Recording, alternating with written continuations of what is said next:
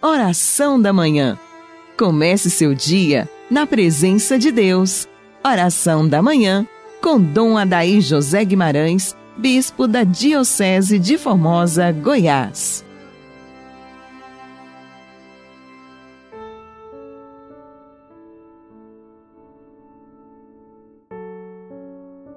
Que as almas dos fiéis defuntos, pela misericórdia de Deus, descansem em paz. Inicio com você, dileto e amado ouvinte, nossa manhã orante de segunda-feira, em nome do Pai, do Filho e do Espírito Santo. Bendita sois, Virgem Maria, que em vós trouxestes o Criador do mundo, gerastes aquele que vos fez e permaneceis virgem para sempre. Hoje, dileto ouvinte, celebramos a memória de Maria, Mãe da Igreja, introduzida no calendário universal da nossa liturgia católica recentemente pelo Papa Francisco para ser observada na segunda-feira depois de Pentecostes. Comemoramos o dom feito por Jesus do alto da cruz de sua mãe para ser a nossa e o papel de Maria em oração com os apóstolos no cenáculo aguardando e implorando o dom do Espírito Santo prometido por seu Filho Jesus. Ontem nós celebramos Pentecostes e não tem como você celebrar a solenidade de Pentecostes sem lembrar Nossa Senhora neste processo. Ela percorre todo o processo da vida de Cristo, desde a sua encarnação até a vinda do Espírito Santo. Ela, no cenáculo, a Virgem com os apóstolos, em vigília, aguardando o cumprimento da promessa de nosso Senhor Jesus Cristo. Eu creio que podemos lembrar várias virtudes que Nossa Senhora deixa transparecer na sua vida, naquilo que a Escritura Sagrada fala dela já no Antigo Testamento, profetizada por Isaías, por excelência, e todas as outras passagens bíblicas que já têm uma certa correlação, certo sentido prefigurativo da Virgem Maria. No Novo Testamento, aquilo que a Sagrada Escritura, os livros santos falam dela, nós podemos perceber que é uma mulher de oração, e de obediência a Deus. São virtudes fundamentais que acredito que em nossos tempos sejam muito úteis. Quando a gente vê tanta falta de oração na igreja e tanta falta de obediência. Então, Nossa Senhora, como mãe da igreja, ela é uma mãe que pede para nós: obedeça à igreja do meu filho, siga a igreja que meu filho deixou se vocês querem alcançar a graça da salvação eterna. Pois nesses tempos complexos, difíceis, tempos escalabrosos, o que, que a gente percebe? Muitos que na igreja querem que a igreja se adapte aos seus caprichos, às suas ideologias, aos seus pensamentos sempre mundanos, sempre ideológicos, pensamentos desconexos da verdade, do núcleo central da vida da igreja, que é a verdade de Cristo. Pois a igreja ela se assenta sobre o pilar da palavra, o pilar da tradição e do magistério autêntico da igreja. E nós não podemos fugir disso. O que a gente sente é uma soberba e um orgulho que sempre esteve presente ao longo da história da igreja através de pessoas que querem uma igreja segundo os seus moldes humanos. Isso é impossível de pensar. Nós não podemos jamais é, nos dar a esta propositura de querer adaptar a igreja ao que nós pensamos, ao que nós desejamos. Isso está presente no povo, está presente no clero, nos religiosos, e por aí vai. Essa tentação de querer fazer a igreja segundo os nossos caprichos. E Nossa Senhora, como mãe da igreja, ela hoje, nessa liturgia, nessa memória, eu creio que ela traz o nosso coração para esta consciência de que a igreja ela é maior do que nós, porque ela se confunde com o mistério do ressuscitado. A igreja é o mistério do corpo de Cristo, é a sua túnica mística na qual nós vamos entrando, vamos nos assegurando pelo batismo, pelos sacramentos, para fazermos a vontade de Deus no coração da nossa amada Igreja Católica Apostólica Romana.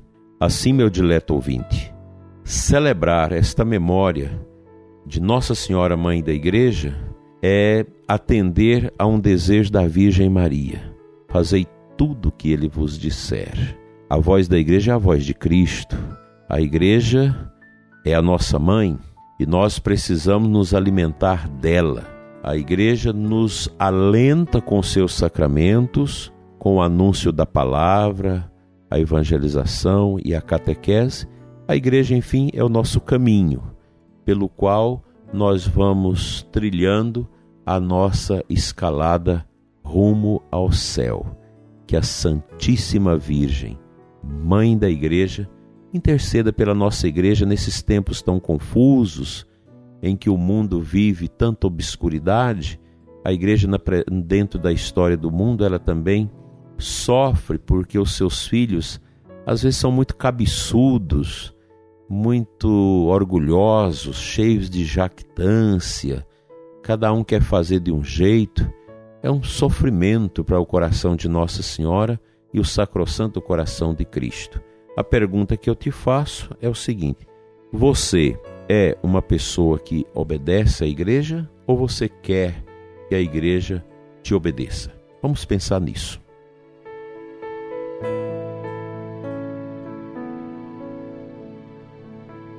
O evangelho desta segunda-feira, muito bonito, João 19, 25, 34. Naquele tempo, perto da cruz de Jesus, estava de pé a sua mãe, a irmã de sua mãe Maria de Cleófas e Maria Madalena. Jesus, ao ver sua mãe e ao lado dela o discípulo que ele amava, disse à mãe: Mulher, este é teu filho. Depois disse ao discípulo: Esta é a tua mãe e daquela hora em diante o discípulo a acolheu consigo.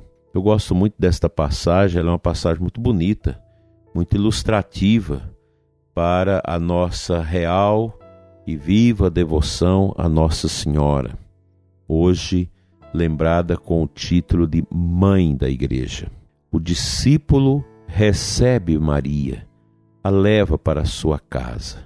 Também nós somos chamados a acolher a Virgem Maria na casa da nossa vida. Os valores dela, como a oração, a obediência, a contemplação, o servir, tudo isso deve é, estar muito presente na nossa vida de católicos, de pessoas batizadas que querem agradar a Deus com uma vida justa, com uma vida de entrega total a Deus pelas mãos de Maria.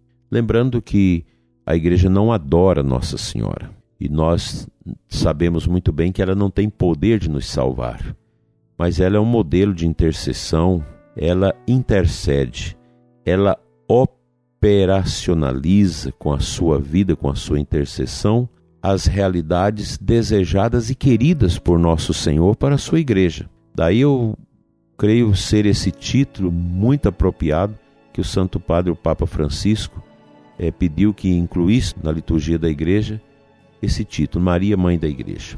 E a gente lembra essa grande nau, essa grande barca que é a igreja, e Nossa Senhora vai nos ajudando a fazer com que o caminho que nós vamos percorrendo seja o caminho do Filho dela, e que a Santa Igreja de Cristo possa vencer os tormentos das perseguições, dos aproveitamentos que muita gente tenta tirar dela, com intuitos meramente escusos e sombrios, e que, sobretudo neste tempo em que dentro da igreja nós temos muita gente que não quer a obediência, que essas pessoas passem, que elas se percam na, na lembrança, com seus misteriosos caprichos, e que novas gerações surjam com muita fé, com muito amor, sempre defendendo a igreja.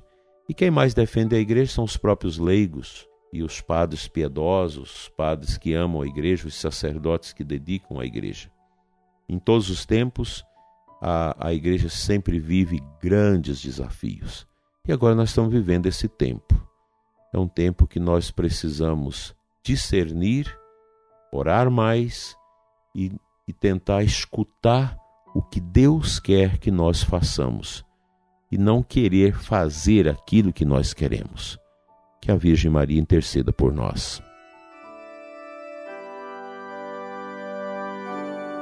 Ave Maria, Virgem poderosa, Imaculada Conceição, Mãe da Igreja, que as vossas lágrimas de sangue destruam as forças infernais que se levantam contra nós contra a evangelização, contra a catequese e contra a liturgia na tua igreja, da qual a Senhora é mãe. Aleluia. Amém.